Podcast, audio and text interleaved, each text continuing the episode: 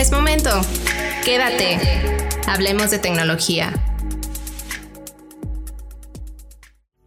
Escuchas un podcast producido por la Facultad de Tecnologías de la Universidad de La Salle Bajío. Esto es Conéctate.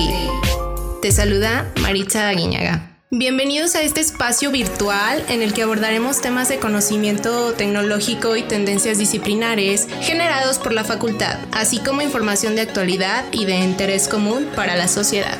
Comenzamos.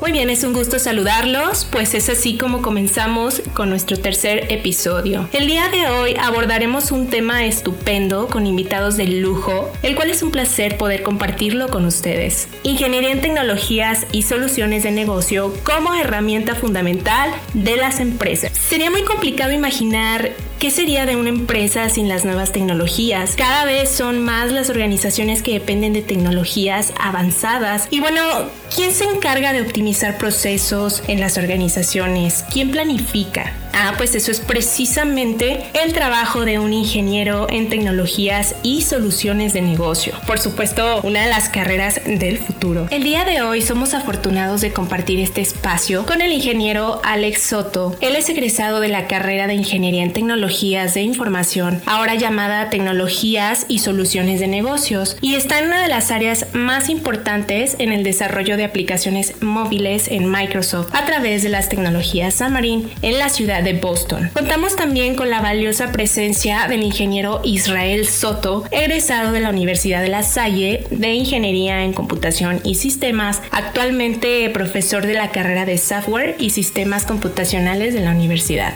Ambos nos compartirán su extraordinaria experiencia en Microsoft a lo largo de su trayectoria. Bienvenido ingeniero Alex, bienvenido ingeniero Israel, es un gusto tenerlos con nosotros. Muchas gracias, muchas gracias por la invitación. Y bueno, comenzamos. Alex, Cuéntanos sobre tu gusto por la programación. Platícanos en qué momento decidiste hacer una ingeniería relacionada con tecnologías de información y qué te motivó para hacerlo. Um, pues desde pequeño siempre he tenido gusto por las por los computadores, este, debido al negocio que, que mi papá tenía, este, que era de imprenta, uh, tenía una mensajería y aparte tenía un negocio de armado de computadoras. Y pues desde chico uh, he tenido ese contacto con ellas, entonces pues yo creo que debido a eso fue que le empecé a agarrar el gusto. Eh, originalmente yo quería irme a estudiar a San Luis Potosí, la universidad. Eh, yo buscaba mecatrónica en un principio, um, pero una vez un compañero me invitó a la Universidad de La Salle eh, a ver las carreras que, que había. Y fue ahí donde conocí al ingeniero Sasti, al ingeniero Enrique y fue donde, tomé la decisión de quedarme en la Universidad de La Salle, que es mi alma mater. Pues todo me llevó de un punto a otro en, eh, con respecto a la programación y pues fue donde le agarré el gusto a la programación. Díganos Alex sobre tu paso por Microsoft. ¿Qué es lo que haces actualmente? Trabajando en el equipo de Samarina iOS, uh, nos dedicamos a generar herramientas uh, que estas van sobre el producto llamado Visual Studio para que otros desarrolladores puedan con estas herramientas utilizar .NET y los lenguajes de programación como Visual Basic, C Sharp, F Sharp dentro de los dispositivos de Apple, en este caso uh, los iPhones o también las iPads, cualquier producto relacionado con Apple básicamente. ¿Cómo fuiste introduciéndote a las tecnologías Xamarin? En su momento cuando esta tecnología empezó fue por ahí del 2007-2008 donde de hecho en una clase de Enrique Aguilar Ah, nos presentó a Miguel de Casa y su proyecto de mono, uh, donde esta tecnología corría en aquel entonces en Linux. Y fue ahí donde le agarré el gusto a esta tecnología. ¿Qué significa para ti trabajar directo con Miguel de Icaza, un máximo exponente de habla hispana en el área de desarrollo de software y uno de los grandes referentes a nivel mundial en el área? Muy afortunado, fue un gran salto en, mi carrera como profesionista. Yo la verdad en la vida pensaba estar, este, o tener algún, digamos, un contacto directo con él. Y pues ahora hasta, eh, hasta hace poco, antes de la pandemia, hasta compartíamos oficina. Qué oportunidad, qué, qué, fascinante, ¿no? Ingenieros, cuéntenos cómo es trabajar en Microsoft a distancia, cómo es trabajar en Microsoft allá en Boston, qué hacen en su día a día, cómo es su labor desde que entran hasta que terminan. ¿Cómo es estar en una empresa internacional trabajando? Israel, cuéntanos. Adelante. Uh, eh, ahorita estoy actualmente con con el equipo de, de la nube de inteligencia artificial. Eh, como tal, nosotros nos encargamos de, de crear, eh, de integrar lo que viene siendo GitHub Code Spaces con Azure que es algo que ya acaba de cambiar, pero esa era la función de, es la función de nuestro equipo, integrar GitHub Code Spaces con Azure. Acá eh, eh, con mi equipo se tiene una junta diario de con mínimo de 30 minutos, de 15 minutos. Llega uno eh, por la diferencia de horarios, como el, el, equipo es multicultural, de diferentes zonas horarias, es este, a como a las 12 se tiene una junta donde se platica el progreso que uno va teniendo y los viernes, cada tres semanas, eh, es algo que me gusta porque con mi equipo nos ponemos a jugar. Es aparte de, porque sabemos que estamos todos distanciados ahorita con la pandemia y todo, el, nuestro manager no olvida lo que viene siendo eso. Entonces a las 12 después de la junta, cada dos, tres semanas nos ponemos a jugar como una hora, una hora y media y después de eso seguimos trabajando este, como tal. El trabajo equipo es bien importante ¿Por qué? Porque cuando alguien necesita alguna ayuda es una, una llamada de inmediato. ¿Sabes qué? ¿Me puedes apoyar en esto? Y hacemos una sesión de debugueo en vivo, yo le ayudo, él me ayuda y nos vamos guiando poco. Excelente. Alex, ¿cómo es tu día a día? Ah, pues bueno, ah, me levanto bastante temprano eh, porque algo que tiene la ciudad de Boston es tráfico y yo realmente no vivo en Boston, Boston. Estoy en una o dos ciudades de Boston, entonces tanto en la mañana y en la tarde, a la hora de que todo el mundo se mueve, hay muchísimo tráfico y un tramo de 20-25 minutos se convierte en un tramo de 40 a una hora. Entonces, este, trataba de levantarme temprano, llegaba a la oficina a 7 de la mañana, este, 6, 7 de la mañana, estaba hasta ahí a las 2, 3 de la tarde. Eh, dentro del, de la oficina uh, tenemos a muchos, este, ya, no, ya no hay cubículos como tal, sino estamos todos, eh, cada uno con su escritorio, en, una, en un mismo cuarto. Entonces habemos unas como seis personas más o menos por cuarto y compartimos el, el espacio de trabajo, vaya. Si necesitamos hacer una reunión, salimos de esta oficina y hay unos pequeños uh, cubículos donde uno puede tomar este, su, su junta de manera un poco este, más privada y ya una vez que termina se, este, se sale y, va a hacer sus otras actividades. algo que, que, me dio un choque, un poco de choque cuando llegué aquí a Boston, fue que todo el mundo a las 12 se va a hacer lunch. Sí. Entonces, para ellos, para ellos es como su comida. Entonces, yo de venir de comer 2, 3 de la tarde este, fue así como que, ay, o sea, pues, como que no tengo el desayuno aquí, ¿no? Pero hay una integración muy padre porque la misma oficina este, te provee que beber, hay café, agua, este, refresco, de todos los colores y sabores que te puedas imaginar. Ah, hay un cuarto de juegos, hay un área común, este, hay una cocineta. Realmente es una experiencia muy, muy, muy padre. Una vez que el que se terminaba el día, eh, muchos de los compañeros se quedaban a hacer juegos de, de, mesa.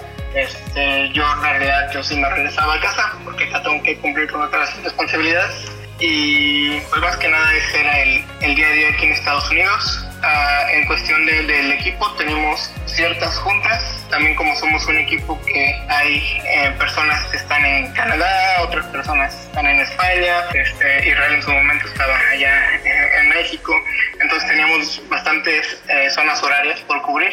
Y también era de, ok, pues más o menos como a las 12, este, ni muy tarde ni muy temprano para algunos, tenemos esa junta, vaya. Este, Microsoft la verdad es un gran lugar para trabajar, es un lugar que respeta tu manera de pensar, es un lugar que te toma en cuenta, vaya, es, es muy padre trabajar en Microsoft. Perfecto, muchas gracias Alex. Y bueno, los valores profesionales son fundamentales en cualquier profesionista. Vamos contigo Israel. Por su parte, como ingeniero en sistemas y profesor de la carrera de software y sistemas computacionales de la universidad, platícanos qué valores debería cumplir un buen profesional. Ah, pues más que nada, y es algo que yo también trato de inculcarle a los alumnos cuando me, dan la oportunidad de, dar, de dar clases, Uh, es más que nada ser, eh, ser congruentes con lo que uno, con la forma de ser y con lo que uno enseña, ¿no? Uh, y más que nada también ser honestos. Algo que yo les platico mucho a, mis, a mis alumnos es que uh, se comprende que es, es, es, son estudiantes, que a veces va a haber dificultades y todo, pero yo les comentaba, si desde ahorita ustedes se disponen a tener todo en regla, ser personas honestas que no están buscando atajos, eh, eso les va a ayudar mucho en, en, pues como, como empleado y como persona. Ah, yo, lo, yo lo viví, eh, un cambio muy drástico antes de que yo entrara a trabajar con, con Xamarin en Estados Unidos, una cultura muy diferente a la que se, a la que se vive allá y una, una, un valor que buscan mucho allá es la honestidad. Que ser honestos, no andar haciendo trampas ni andar tomando atajos, simplemente ser congruentes. Si no se puede hacer, no se puede ser, ser congruentes con uno mismo. Es uno de los principales valores que yo, yo les pediría que buscaran eh, ejercer o incrementar en sus vidas, el ser honestos con uno mismo. Desde luego, y llevar a cabo un trabajo íntegro, pues brinda un buen servicio a las personas que depositan su entera confianza en el profesionista, desde luego. ¿Cuáles aspectos hay que tener muy en cuenta a la hora de afrontar la planificación de un nuevo proyecto? Adelante. Pues yo considero que uno de los, uno de los factores que sí hay que considerar, eh, tomar mucho en cuenta en la planificación sería el tiempo en el que se va a desarrollar. Aquí como mexicanos desgraciadamente tenemos la, la cultura de dar una fecha y al final fueron muchísimo tiempo más. Entonces eso es uno de los enfocaría en la, en la parte de la planificación. La segunda cosa que yo también consideraría es en la parte de la planificación es el target que uno va a tener en su proyecto, a quién va dirigido, qué es lo que se va a abarcar, a quién va a abarcar y desde el principio tomar eso en cuenta y ver, eh, por ejemplo, si se va a algún tipo de discapacidad, este, pues irlas empezando a tomar en cuenta desde el principio. A veces lo, lo hemos visto primero es enfocarnos en ellos y luego los demás. ¿Por qué? Porque cuando uno abarca ese, ese, ese, porcentaje, se facilita mucho el desarrollo. A veces lo dejamos para el final cuando no debería de ser, no debería ser así. Es de los primeros puntos que se debe tomar. Son los dos puntos que yo considero es tener bien claro quién va a ser el target y todas las personas que involucran ese target y segundo, el tiempo, para no dar uh, falsas esperanzas eh, al público o a la persona que, a la que va dedicada. A los ingenieros también se les pide ser críticos. ¿Cómo pueden desarrollar estas habilidades? Yo creo este, que esto se desarrolla en la, en la experiencia este, que va teniendo uno. Entre más proyectos uno va teniendo, va teniendo más... Uh, visión, ah, más que nada de, ok, esto me pasó en este último proyecto, para que sigue lo tomo en cuenta y no me vuelve a pasar. Eh, yo creo que lo mejor que puedes hacer tú como ingeniero es aventarte, aún si no, si estás estudiando y ah, no tienes la oportunidad de trabajar en una empresa formal, existe lo que se llama el freelancing, eh, sí, y puedes tú por medio de sitios de internet como Fiverr dar tus servicios y obtener esa experiencia a través de, de, estas plataformas vaya, que te permiten hacer freelancing. Concuerdo con, con Alex, un punto muy clave es la experiencia como tal. A veces yo he leído esa frase que a veces aprende más o no más del fracaso que del éxito. A veces nos enfocamos más en los puntos fuertes, donde, ah, esto y lo voy a mejorar, lo voy a mejorar y vamos, vamos descuidando otros puntos. la experiencia es a veces, como dicen, la experiencia le gana el talento. A veces uno se cree muy bueno, pero la verdad a veces que uno que le dedica tiempo y sabemos que vamos a fracasar, es algo que debemos de estar abiertos al fracaso. Y eso nos va a ayudar mucho para mejorar eh, nuestro siguiente proyecto, mejorar un pensamiento crítico. Y otro punto es saber que no, no somos Superman necesitamos de más personas para poder desarrollar un proyecto. No, no, no hay nada de malo con pedir ayuda a alguien más. Y eso también ayuda a mejorar uno el pensamiento crítico, porque dos, como dicen, dos cabezas piensan mejor que una. A lo mejor la otra persona tiene una mejor idea para abordar el problema y uno va mejorando, va mejorando su habilidad poco a poco. Entonces, trabajar en equipo, ¿cómo lo consideran? ¿Es fundamental? Sí, el trabajo en equipo es fundamental. Este, uno Ah, yo lo digo por experiencia un tiempo trabajando como un lobo solitario y a veces trataba yo resolverlo por mi cuenta y tardaba mucho en resolver un problema, un problema de una hora, a lo mejor en cinco minutos. Entonces realmente este trabajo en equipo y que estemos dispuestos a ayudar al prójimo también ayuda muchísimo. Sin duda. Y bueno, para finalizar, Israel, ¿alguna recomendación que tú consideres que un egresado lasallista debe tener, no solamente para trabajar en una empresa internacional, sino para desempeñarse muy bien en su día a día? Ah, pues una recomendación es este, no le tengan miedo a, a como, como Alex lo comentó, no le tengan miedo a, a tomar una oportunidad.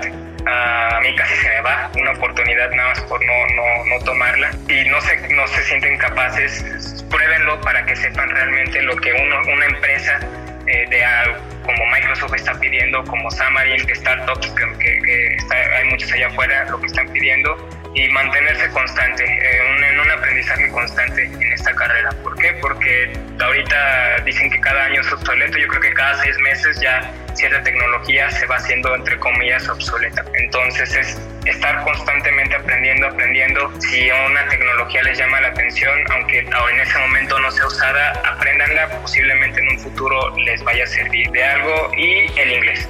El inglés no tiene que ser totalmente nativo. Yo, mi inglés no es, yo lo considero profesional, uh, pero me ha sido suficiente para poder trabajar en, en Microsoft. No me han pedido un inglés, un inglés nativo para poder trabajar. Con que nos podamos dar a entender, eso es suficiente. Son muy pacientes, la verdad, en Microsoft.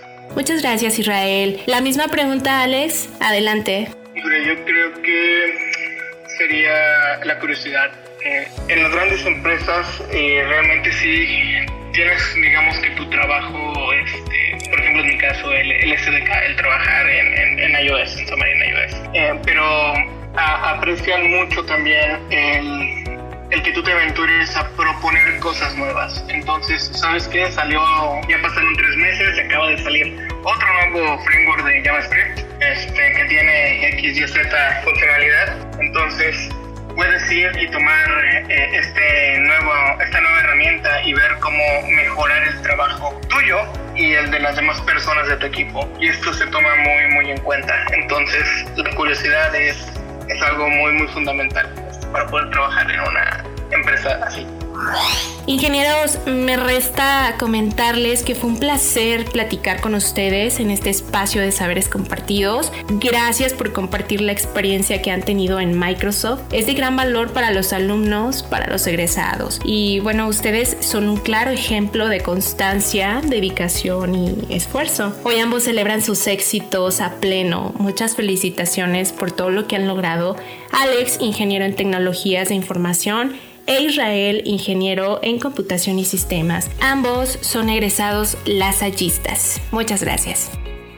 Perfecto, muchísimas gracias. Muchas gracias. La Universidad de La Salle Bajío cuenta con esta estupenda carrera profesional en su plan de estudios. Quien opta por estudiar ingeniería en tecnologías y soluciones de negocio podrá trabajar en cualquier empresa y organización, ya sea en el área de producción o servicios, porque un ingeniero en tecnologías y soluciones de negocio cuenta con las habilidades necesarias para desarrollarse en arquitectura de software, análisis de datos, ingeniería de requerimientos, mejora de procesos, también como consultor de tecnología, administración de base de datos e instalación y mantenimiento de redes. Y bueno, eso es por mencionar algunas, el, campo es muy muy amplio y ¿por qué no hasta en tu propio negocio, no? Es una de las carreras que tiene un abanico de opciones. Además hay que mencionar que la universidad prepara en esta y en cualquier otra carrera a sus alumnos para llevar a cabo intercambios académicos en el extranjero. Es una universidad que está en vanguardia con las nuevas tecnologías. Y bueno, ahí está. Para todos aquellos aspirantes que deseen formar parte de esta hermosa comunidad, chequen el dato. Hemos terminado con la emisión de nuestro programa de hoy, esperando que haya sido de tu completo agrado. Gracias infinitas a todos por su amable escucha y al equipo técnico que hizo posible esta transmisión. No se pierdan el próximo episodio con más temas e invitados de lujo. Les saluda Maritza Aguiñaga. Esto es Conecta TI y no olvides escucharnos a través de nuestro sitio conecta-medioti.delasalle.edu.mx. Síguenos en nuestras redes sociales, Conecta TI Podcast en nuestra página oficial de Facebook. A tu servidora encuentras también como Maritza Aguiñaga Gallegos, presentadora, o suscríbanse usando cualquiera de los enlaces que aparecen en la parte superior de nuestro podcast.